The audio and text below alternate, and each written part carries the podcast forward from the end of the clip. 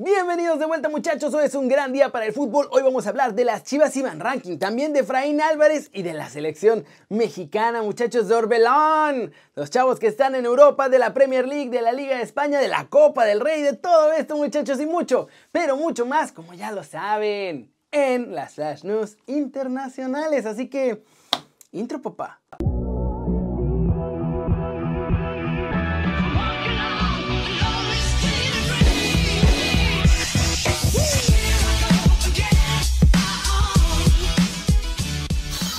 Arranquemos el video con la nota One Fútbol del día. José Carlos Van Rankin habló de lo que pasó con Chivas y su venta a la MLS porque no estuvo tan bien que digamos. ¿eh? Pues yo creo que, digo, de principio eh, no me quedo en la, en la Liga MX porque a mí me avisaron después de la pretemporada que yo me quedaba en, Chivas y después, unos días después me dijeron que ya no cuando iba a empezar el torneo. Entonces sabíamos que había un poco de interés aquí en Portland y, en cuanto supe de ese interés, obviamente para mí fue muy motivante y emocionante conocer una liga diferente y más como, como la MLS, que como lo dije, ha crecido muchísimo y, cada vez es mejor, ¿no? Entonces eh, me gusta muchísimo el nivel de competencia que tienen aquí y, y, bueno, espero afrontar este nuevo, nuevo reto de esa manera. ¿Cómo la ven? Y todo el tiempo le dijeron, no, tranquilo, papito, tú te vas a quedar aquí, no hay bronca, quédate, prepárate. Y a la mera hora, órale, se me va a la MLS. Y bueno, eligió la MLS porque dice que le gusta, pero la verdad es que muchos mercados ya estaban cerrados también, así que no tenía tantas opciones. Y recuerden que si quieren saber todo de la Liga MX pueden bajar la app de OneFootball. Es gratis el link está aquí abajo. Y muchachos, siguiente noticia. Tata Martino va a dar un golpe sobre la mesa con Efraín Álvarez, muchachos, porque ya se puso la cosa seria de verdad en todo este tema y todo fue culpa, pues un poquito, de los gringos. Y es que muchachos, Efraín Álvarez todavía puede ser de la selección sub-20 de México, pero con Estados Unidos rondando y sobre todo después de que se lanzaron duro y directo a ponerlo en la prelista de las barras y las estrellas para el preolímpico, en el tri, pues la verdad sí empezaron a sonar algunas alarmas. Por esta razón, parece que finalmente no lo van a sumar a la lista proolímpica de la selección mexicana. Lo que harán es que Tata lo piensa convocar para la selección mayor en esta gira europea donde van a jugar contra Gales y Costa Rica. La idea es dejarle claro a Álvarez que aunque lo llevan ahí bien con sus procesos y en su edad y todo, sí lo tienen contemplado para que juegue con la selección mayor en un futuro y que de una vez conozca cómo se lleva el proceso rumbo a Qatar 2022. Además, que vaya sintiendo la presión de estar con los jefes de jefes de la selección mexicana. Algo similar a lo que hizo Estados Unidos en diciembre cuando lo llamaron para un microciclo, pero pues acá, ahora con los mexicanos. ¿Cómo la ven? ¿Será que realmente vale la pena todo este esfuerzo que se está haciendo por Efraín Álvarez? Yo tengo mis dudas ya, ¿eh? Mientras nosotros nos peleamos por él, Jamaica ya se trajo a un montón de jugadores europeos.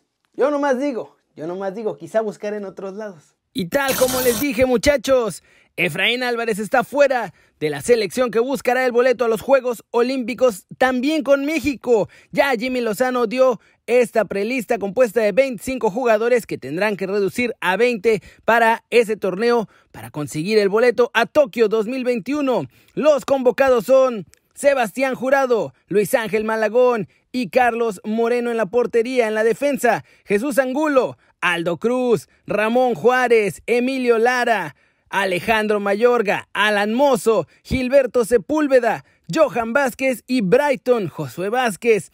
En la defensa, en el medio campo, el Piojo Alvarado, Kevin Castañeda, también está Alan Cervantes, Francisco Sebastián Córdoba del América, Joaquín Esquivel, Eric Lira, también Pablo César López y Santiago Naveda finalmente está en esta convocatoria. Santi Jiménez, César Huerta, Santi Muñoz, Alexis Vega y Paolo Irizar son los delanteros convocados por Jimmy Lozano. De estos 25, 20 serán elegidos para buscar el boleto olímpico.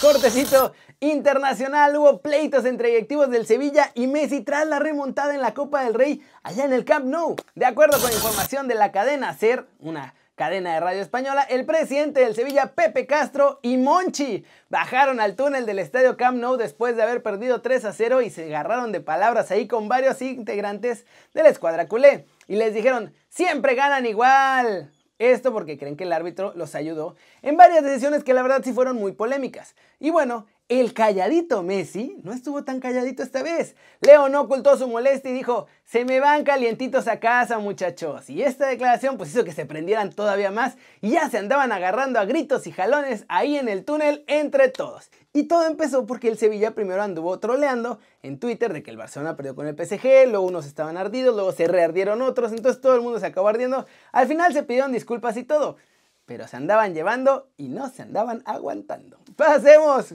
Con noticias de Orbelín Pineda porque el centrocampista de Cruz Azul está aguantando ahí la renovación con la máquina esperando una oferta del extranjero. Y es que ayer en Brasil soltaron la noticia de que el Santos lo sigue de cerca, pero los medios brasileños señalaron también que hay competencia por Orbelín. ¿eh? De acuerdo con los reportes que salieron en la tele de Brasil ayer, además de Santos, Arsenal sigue interesado en su fichaje y hablan de un club del MLS, pero no dijeron qué club, así como los Tigres del Tuca Ferretti. ¿eh? Allá en Brasil no mencionan nada de Chivas, parece que esto se cayó. De hecho, Orbelín no está muy interesado en regresar al rebaño. Y bueno, el costo actual de Orbelín Pineda es de 12 millones de dólares. Pero ojo, su contrato termina en diciembre y como tiene menos de un año de duración, el valor de mercado debería ser muchísimo menos que esta cantidad. Por eso Cruz Azul está desesperado por renovarlo.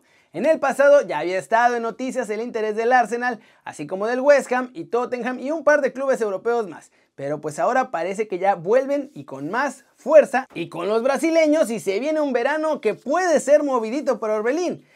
La cosa está en sus manos, el balón está en sus pies. Si se quiere Europa, pues tiene que hacerlo esencialmente ya y la única forma de que pueda presionar para que lo vendan barato es que no renueve con Cruz Azul.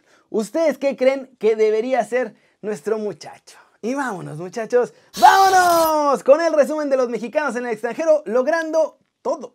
En España Héctor Herrera ya está de vuelta en las convocatorias del Atlético de Madrid, todo muy normal, todo casual, pero el Chono Simeone estuvo practicando este jueves el 11 que utilizará en el derby ante el Real Madrid y en ella no aparece el más guapo de todos nosotros muchachos. Nuestro chavo saldrá a la Vancomer ante los merengues. Ahí mismo en España, Lainez reveló lo que ha hecho Pellegrini con él esta temporada y aseguró que constantemente le está diciendo que debe mejorar. De hecho, dice que justo cuando termina de mejorar una de las cosas que le pide, inmediatamente ya le está pidiendo mejorar otra, y que así lo ha tenido toda la temporada. Lainez ha obedecido al pie de la letra y es por eso que el entrenador chileno lo tiene considerado ya como uno de sus titulares últimamente. En Bélgica, de nuevo Gerardo Arteaga fue titular con el Genk en el duelo de Copa ante el Michelin. Nuestro chavo Jugó los 90 minutos, su equipo ganó 4-1 con total autoridad y con este resultado el Genk se mete a las semifinales de la Copa de Bélgica.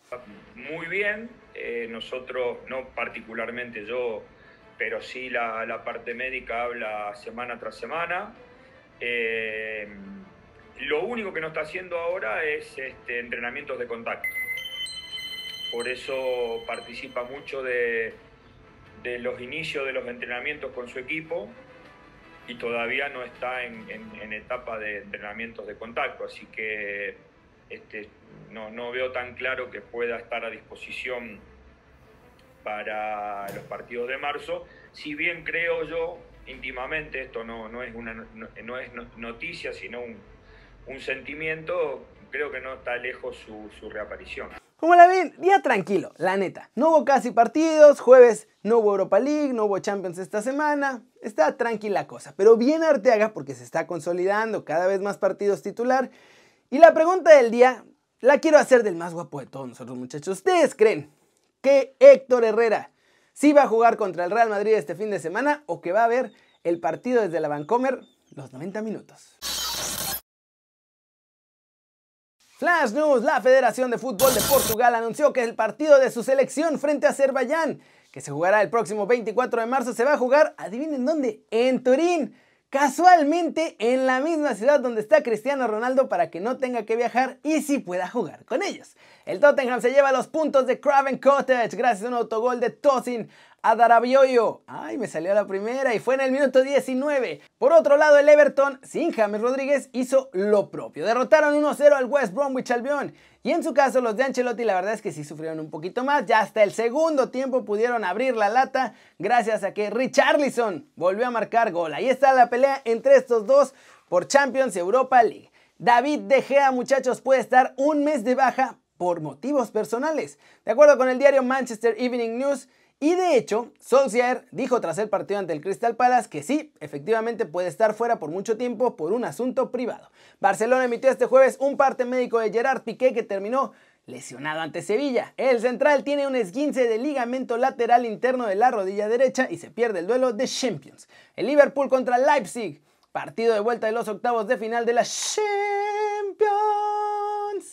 Se va a jugar en el Puskas Arena de Budapest, también ya lo confirmó la UEFA. Joan Laporta dice que si es elegido presidente del Barcelona este domingo, su primer fichaje va a ser Sergio, el Kun Agüero. Obviamente para que Messi se quede tan bien y todos estén ahí jugando desde este mismo veranito. ¿ah? ¿Cómo la ven muchachos? Ahí está. Joan Laporta ya está prometiendo el sol, la luna y las estrellas. Se queda Messi, viene Agüero, vamos a armar un equipazo. Yo quiero saber con qué ojos.